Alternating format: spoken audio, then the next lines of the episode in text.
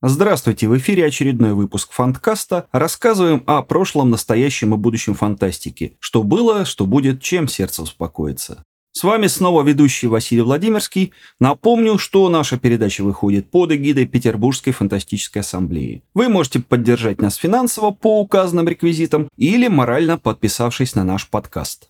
Информационный повод для этого выпуска подкаста у нас такой. В 2023 году сайт Лаборатории фантастики упразднил одну из номинаций своей внутренней премии «Книга года». А именно номинацию за статью или рецензию. Почему? Ну, просто потому, что никто не предложил своих кандидатов в этой категории. То есть список э, организаторам прислали, но только один. Для формирования лонг-листа этого совершенно недостаточно, как вы понимаете. Считайте, что и не было. Я прямо испугался, неужели у нас перестали о фантастике писать? Но нет, публикаций полно и в принте, то есть бумажных изданиях, и в онлайн-медиа. Поймите меня правильно, это не претензия. Книга года – суверенный выбор Фантлаба. Ну, значит, в этом году юзеры портала Лаборатория фантастики сделали такой выбор – статьи и рецензии не читать. Их право, есть другие читатели, есть другая аудитория. Но тут я как раз вспомнил, что регулярно делал обзоры, такие небольшие лекции, где и что почитать о фантастике. И на фантассамблее выступал с этими лекциями, и на других конвентах. И вот, покопавшись в сети и библиотеке, решил тряхнуть стариной и провести некоторую ревизию. Рассказать, где и как, что можно почитать о фантастике прямо сейчас в наших вот таких вот изменившихся условиях. А то мужики-то не знают. Вообще, медиа, которые регулярно публикуют материалы о книгах, можно условно разделить на несколько категорий. Я всегда делил на три. Первая категория – это литературные медиа, то есть о литературе, чисто о литературе. Это и толстые литературные журналы, выходящие и на бумаге, и в электронке в журнальном зале, от нового мира до юности, и специализированные интернет-порталы Полка, Горький, Прочтение, Год литературы, Рара Авис, Открытая критика, Печорин нет и так далее. Вторая категория – общекультурные медиа, где много места уделено материалам о литературе, но не только, естественно, о литературе. Там «Нож», Кинопоиск, Кольта.ру, отчасти, наверное, Афиша Дейли, газета Культура, литературная газета Арзамас и так далее и тому подобное. Третья категория – это медиа с постоянно действующим отделом культуры. Лента.ру, Газета.ру, Правила жизни, бывший Esquire, Комсомольская правда, газета Коммерсант, The Blueprint и так далее, опять же, и тому подобное. Коллеги своевременно напомнили, что есть и четвертая категория, это бренд-медиа издательств и книжных онлайн-платформ. Ну, например, Литрес журнал, э, сайт издательства Эксмо, сайт издательства Азбука, блог Storyport, э, бывший Storytel и другие, в общем, такого рода площадки. Собственно, контент там разного качества, разного уровня, все зависит от компетенции главного редактора, умения отбирать авторов. Вот, например, рецензии э, Лизы Бергер просто прекрасные, как раз вот только что их читал. Объединяет такие площадки только то, что каждое бренд-медиа посвящено строго книгам определенного бренда. И все эти издания из всех четырех категорий пишут о фантастике. Кто-то реже, кто-то чаще, но все без исключения, даже не поверите литературная газета. Но вот засада, пишут в ряду других жанров, как правило, не помечая и не маркируя. Вот здесь у нас типа современная проза, здесь детская литература, а здесь, извините, фантастика. Подсортировать профильные тексты сложно, если не следить за конкретным медиа постоянно и на протяжении нескольких месяцев, а может быть и нескольких лет. Есть, однако, лайфхак. Как справедливо писал в свое время Сергей Иванович Чупринин, критика – это критики. Если нельзя отсортировать нужный контент по рубрике, по тегу, по ключевым словам, можно попробовать выполнить сортировку по авторским предпочтениям. То есть по предпочтениям рецензентов, э, книжных обозревателей. Некоторые из них определенно э, любят фантастику, но, по крайней мере, фантастику в широком смысле, как принято выражаться в нашем подкасте. Начну с площадок наименее очевидных, по крайней мере, для любителей фантастики. Наверное, самый неочевидный источник – это нож, онлайн-журнал. Это медиа из категории как раз общекультурных. Оно делает ставку на провокативный, шокирующий контент. Правда, откровенного трэша избегает э, вполне себе все цивильно. У них даже слоган был «Нож – оружие интеллектуала». Иногда, то есть э, на самом деле довольно часто, этот контент связан с фантастикой. Например, длиннющий лонгрид э, Елены Ека, Лены Ека, извините, о совершенно безумном интернет-культе жен Северуса Снэпа. Очень любопытная субкультура, впервые узнал о ней именно вот из этого издания. Оттуда же из ножа узнал в свое время и о субжанре Клайфлай, то есть об экологической фантастике, в которой со страстью описывается, как природа мстит человеку. Чаще всего в ноже публикуются списки, перечни, в интернетах такое любят, это хорошо привлекает аудиторию. Но есть в ноже автор, который и в этом специфическом э, формате умеет выйти за рамки пересказа сюжетов. Ну и умудряется находить действительно любопытные темы, неожиданные повороты сюжета. Ну, знаете, гид по азиатской фантастике, подростковый сериал, который не бесит. Оказывается, такие существуют, да. Ну и все такое прочее. Этот автор Елена Кушнир, обратите, пожалуйста, внимание. К сожалению, пишет она преимущественно о кино и телесериалах. Книги вниманием журналистки практически обойдены, а это жаль. Другое онлайн-издание, о котором вспоминают реже, чем оно того, на мой взгляд, заслуживает, сайт Рара Авис «Открытая критика». Это, как можно догадаться, чисто литературная медиа. Ну, с э, вкраплением рецензий на фильмы, спектакли, если они имеют к литературе какое-то отношение. Целом здесь все как и на других таких порталах. Рецензенты не делят книги на фантастические и не фантастические, то есть специализирующихся исключительно в фантастике авторов практически нет. Но среди других публикаций может встретиться развернутая рецензия, например, Вероники Ворониной на опечатке Терри Пратчета, совмещенная с биографическим очерком, если изданию и автору это интересно. Что для нас важно с нашей жанровой кочки? Самое интересное для любителей фантастики в Рара Авис – это постоянная авторская колонка писателя-фантаста, то есть, простите, писателя-пешехода Владимира Березина. Как у авторской колонки, у нее своя специфика. То есть пишет Березин о разных литературных феноменах, что в голову взбредет сегодня о Пушкине, завтра о месте железной дороги в литературе и так далее. Такие заметки на полях. Но в силу близости к фантастическому цеху, тут уж слово из песни не выкинешь, он, Березин, регулярно обращается к фантастической литературе, к фэндомной субкультуре. Из недавнего, например, совершенно замечательная статья «Хищная география века» с подзаголовком об экспорте романтики в фантастическом пространстве. Отличная статья о некоторых свойствах э, прозы братьев Стругацких, хотя, конечно, там есть о чем поспорить. Жаль, что на Фантлабе, например, ее никто не прочитал. Портал «Горький медиа» в свое время очень ярко, энергично стартовал и сейчас, наверное, остается чемпионом по количеству и качеству около книжного контента. Так исторически сложилось, что о фантастике последовательно там писал в основном я, простите за нескромность, но, конечно, можно найти статьи и других авторов, от э, Романа Арбитмана до Сергея Шикарева и Николая Караева. Все это имена хорошо известные в нашем узком кругу. Но вот в последние года три на Горьком появился автор, за которым любителям фантастики стоит, мне кажется, следить отдельно. Это Валерий Шлыков, он последовательно фигачит для портала большие умные лонгриды, где-то, кажется, с 2020 года. Пишет он не только, конечно, о фантастике, но с очевидным уклоном. Толкин, Андрей Платонов, Пелевин, Сорокин, фантастика Эрнста Юнгера, фантастика Александра Соболева. Некоторые имена из обязательного списка, другие прям неожиданные. Но это всегда глубокий интеллектуальный разбор с философским заходом, с литературными аллюзиями. В общем, заслуживает всяческого внимания.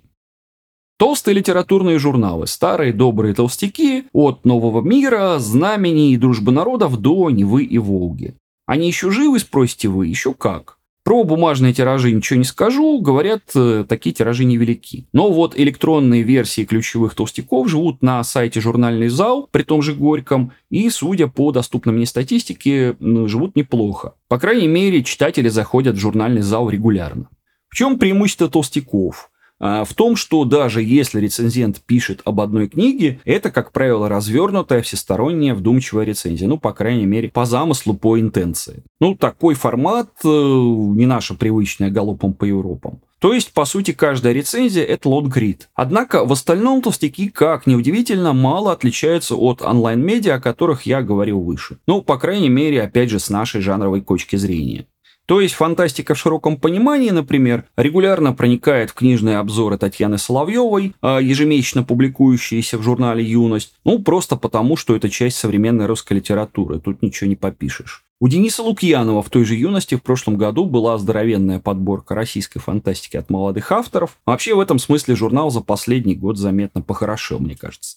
О фантастике, должен сказать, время от времени пишут вообще все авторы толстяков, которые как-то реагируют на поток новинок. Ольга Бала, Валерия Пустовая, Сергей Костырка. Извините, если кого еще не упомянул. Но обычно как это выглядит? Вышла какая-то важная резонансная книжка, кто-то из рецензентов о ней пишет. Вышло «Возвращение пионера» Шамиля Идиатуллина, толстожурнальная критика метко отстрелялась. Вышла антология «Новое будущее» под редакцией Сергея Шикарева, критика отстрелялась. Но если вышел важный сборник стихов или какой-то интересный философский труд тиражом 300 штук, те же рецензенты напишут и о нем. Нет никакой специализации. То есть я понимаю, почему условный фантлаб про существование всех этих статей знать не знает. Даже о юности, которая, пожалуй, наиболее близка современному читателю, еще не задумавшемуся о размерах своих пенсионных накоплений. До 2022 года включительно было одно исключение. Постоянная колонка Марии Галина «Гиперфикшн» в журнале «Новый мир». Выходила она раз в два месяца, и это была колонка именно о фантастике. Уникальное сочетание компетентности, широты общекультурной эрудиции, знания истории и теории жанра, аналитического склада ума и вовлеченности в жизнь субкультуры. Жаль, что эта история закончилась, ну и, к сожалению, ни один из двух десятков толстяков повторить этот эксперимент так и не рискнул.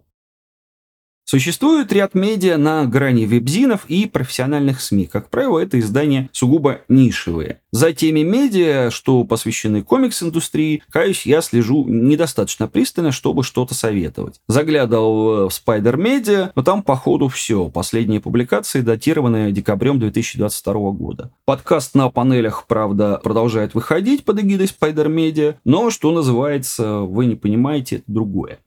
А вот про Даркер не могу не сказать пару теплых слов. Это такое издание, если вы не в курсе, посвященное хоррору и темным жанрам в литературе, кино, комиксах, в общем, везде. Публикуют рецензии, публикуют биографические очерки, попытки исследовать важные для хоррора образы, кочующие из текстов в текст, из фильма в фильм и так далее. По совести, Даркер ближе к вебзину, для редакции важнее всего попадание автора в тему, остальное уж как получится, качество там неровное. Не могу сказать, что прямо вот сейчас с этим медиа сотрудничают журналисты, за которыми просто необходимо следить, но Вебзин регулярно выходит раз в месяц с 2011 года, то есть 12 лет уже. 140 выпусков с лишним, скоро будет э, полторы сотни. Ни одного другого подобного онлайн-издания, настолько живучего, у нас нет и, кажется, не было. И за все это время через него успел пройти немало авторов, в том числе публикующихся ныне в вполне профессиональных гонорарных изданиях. Несколько человек, например, печатается в мире фантастики. Короче, надо отдать журналу должное. Это уникальное субкультурное явление. Если когда-нибудь будет написана история наших журналов фантастики, ему стоит посвятить отдельную главу как минимум. Ну и, наконец, о профильных изданиях. На самом деле, я совсем недавно записывал подкаст об эволюции отечественных журналов фантастики, так что тут растекаться мыслью особо не буду. Повторю самое ключевое. Сейчас на русском языке издается всего два таких периодических издания. Это ежемесячник «Мир фантастики» и «Альманах Полдень», который выходит раз в два месяца. Оба в бумаге, на оба можно подписаться или купить э, в ключевых интернет-магазинах. У Мера Фантастики есть еще сайт, о нем тоже пару слов скажу. Почему не возникло ни одного независимого профильного онлайн-СМИ за все эти годы, понятия не имею, это на самом деле большая загадка для меня. Мир фантастики состоит из, извините за тавтологию, статьи о фантастике в широком понимании чуть менее чем полностью. Пара рассказов в каждом номере погоды не делают. Не ради прозы мы его, в конце концов, читаем. В последние годы, после смены компании издателя и перезапуска журнала, стал заметен курс на рост количества лонгридов. Причем в основном о неких феноменах, крупных явлениях фантастики, я бы сказал, на статьи просветительского характера. В духе «А вот есть еще такая безумно интересная тема, давайте разберем на примере» примерах. В принципе, такие материалы публиковались в мире фантастики на всех этапах существования журнала, но сейчас они составляют процентов 70-80 э, каждого выпуска. Если ошибся в цифрах, извините, на глазок именно так и кажется. И когда такие статьи написаны живо, сознанием фактуры, получается, ну, просто здорово. Вот, например, огромный лонгрид «Слабозийский космопорт» Наталья Саяну о румынском фольклоре и румынской фантастике. Как одно перетекало в другое. Уникальный материал, ничего подобного на русском языке я не встречал. Или статьи Елены Щетининой об эволюции образов Пиноккио, Голема и так далее в литературе и кинематографе. Тоже весьма познавательно. Хотя Елена, конечно, прошлась только по краешку, там можно еще копать и копать. Минус этого формата – стремление объять необъятное в сочетании с ограниченным объемом. То есть о скандинавских мотивах в современной поп-культуре, например, можно написать серию книжек, э, ни разу не повторяясь. Лучше, конечно, сразу на шведском или норвежском языке. А в мире фантастики статья на эту тему по объему сопоставима с юбилейной публикацией об одном единственном фильме Верхувина о звездном десанте. Для звездного десанта это хорошо и лестно, для скандинавского пантеона, ну, не очень. Получается, опять же, как я говорил, галопом по Европам. Отдельно стоит упомянуть и сайт Мира фантастики. Это, по сути, отдельная медиа, пересекается с бумажным журналом, принтом, ну, дай бог, процентов на 20-30. Может, меньше, это я, опять же, на глазок сужу. Основной упор на сайте делают на более прикладные штуки. Перечни, списки, публикации к датам, рецензии на самые громкие новинки. То, что читатель может использовать прямо сейчас. То есть пойти и заказать книги по списку в любом интернет-магазине. Правда, как раз э, лонгриды, развернутые статьи о явлениях, феноменах э, о знаменитых авторов, часто перекочевывают на сайт из бумажного издания. Альманах «Полдень» выходит реже, по объему меньше, тираж всего тысячи экземпляров. Ну и найти его в продаже тяжелее, чем «Мир фантастики». На том же Озоне или в буквоеде какие-то номера можно купить, где-то в других местах нельзя. Опять же, ставка там делается как раз на прозу, критика и публицистика идет э, довеском таким. В отличие от мира фантастики, материалы в полдне не столько просветительские, сколько дискуссионные. То есть от алдовых любителей фантастики не требуется расширять горизонты, как-то прокачивать эрудицию, узнавать что-то новое. Задача, которая стоит перед читателями этих статей, по-новому сложить в голове уже имеющиеся кубики, согласиться или не согласиться с выводами автора образ будущего у Станислава Лема, космический транспорт в вестях Стругацких, а некоторые проблемы перевода фантастики и так далее. Это все хорошо знакомо опытным читателям фантастики. Тут просто акценты расставлены по-новому, добавлен какой-то вспомогательный материал. Несомненный плюс такого формата – авторы статей не просто знакомят нас с фактами, а высказывают мнение. То есть эти тексты индивидуально окрашены. Сочинениями других авторов э, каждую статью не спутаешь. Отличный пример – публикация Сергея Шикарева из свежего 30-го выпуска «Полдня». Называется «Последнее прибежище белых мужчин» о переписывании истории фантастики. Плохо это, хорошо это или просто неизбежно в силу специфики жанра. В общем, не просто статья, а такая завязка для дискуссии. Сергей там ссылается на кучу источников, э, с которыми, подозреваю, хардкорные фэны не знакомы, на тот же западный канон Гарольда Блума, но, в принципе, и без этого знания основной посыл понять несложно. Жаль, что статей в полдне мало. В силу формата и специфики редакционной политики я бы расширил, а прозу, наоборот, поприжал. Если уж вы дослушали меня до этого места, самое время вернуться к тому, с чего я начал. Смотрите, как мы выяснили, о фантастике пишут не то чтобы в захлеб, но достаточно разнообразно. Пишут интернет-медиа и бумажные медиа, пишут толстяки, профильные журналы и альманахи, пишут все. И это даже если не брать в расчет киноведение, о котором я не, не очень много знаю и поэтому мало что сказал. Если не брать в расчет самопубликации на сайтах типа DTF, в авторских колонках лаборатории фантастики или Author Today, там тоже встречаются вполне себе годные материалы, но читателю слишком много надо отфильтровать, продраться через тонны гумуса, предварительного редакционного сита там нет, так что я в это даже закапываться не пытался. Тем не менее, 2-3 десятка годных лонгридов за год выходят в разных СМИ. Лонгридов хороших, э, иногда даже отличных. Так почему же условный фантлаб, а на самом деле олдскульные любители фантастики вообще, эти статьи не читают, об их существовании не знают? При том, что статистика там, где она доступна, в общем, неплохая. От нескольких тысяч прочтений до нескольких сотен тысяч на статью. Правда, набегает такое количество за несколько лет. Должен признаться, я долго ломал над этим вопросом голову. И тут придется повторить тезис, который может показаться вам знакомым по предыдущим выпускам подкаста. А именно, эпоха безотходного производства, вы, закончилась. Ну, то есть, когда одни и те же люди сначала писали статьи, потом обсуждали статьи, потом ехали на конвенты и толпой голосовали за статьи или э, против этих статей, если им чем-то уж очень сильно не угодил автор. Все, Фэндома как комьюнити с общими интересами, общими ценностями больше нет. Время, когда каждый второй профессиональный любитель фантастики читал фэнзин Интеркома 200 или там журнал Если, закончилось. Сейчас пишут одни, читают другие, голосуют третьи. И это, в общем, неплохо. Из гетто фантастиковедение ушло в мейнстрим.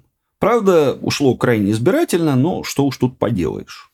Можно ли как-то расшевелить эту тему? Наверное, чуть-чуть можно. Например, собирать еженедельные или там ежемесячные дайджесты, а лучше просто списки опубликованных статей. В Горьком о фантастике написали то-то, в Раравис то-то, в журнале Волга вышел такой-то лонгрид, в Альманахе Полдень такой-то. Правда, будут ли олдскульные фэны за такими дайджестами, списками следить, отдельный вопрос. Я когда-то такое практиковал в авторской колонке, все на том же фантлабе, потом забросил. Работы много, а читателей кот наплакал.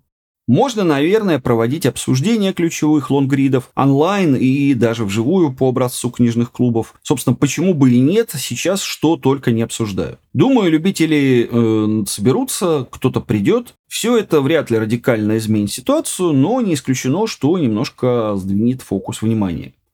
К сожалению, я сейчас такими вещами на чистом энтузиазме заниматься не готов. Жизнь коротка, искусство вечно, есть много штук, связанных с фантастикой и не связанных с фантастикой, которые я еще не попробовал. Но если у кого-то хватит экспертности и молодого задора, обращайтесь, может, что-нибудь насоветую. На этом, пожалуй, сегодня закончу дозволенные речи. Напоминаю, что с вами был Фанткаст и ведущий Василий Владимирский. Не забывайте подписываться, а главное донатить. И до скорых встреч в эфире, друзья!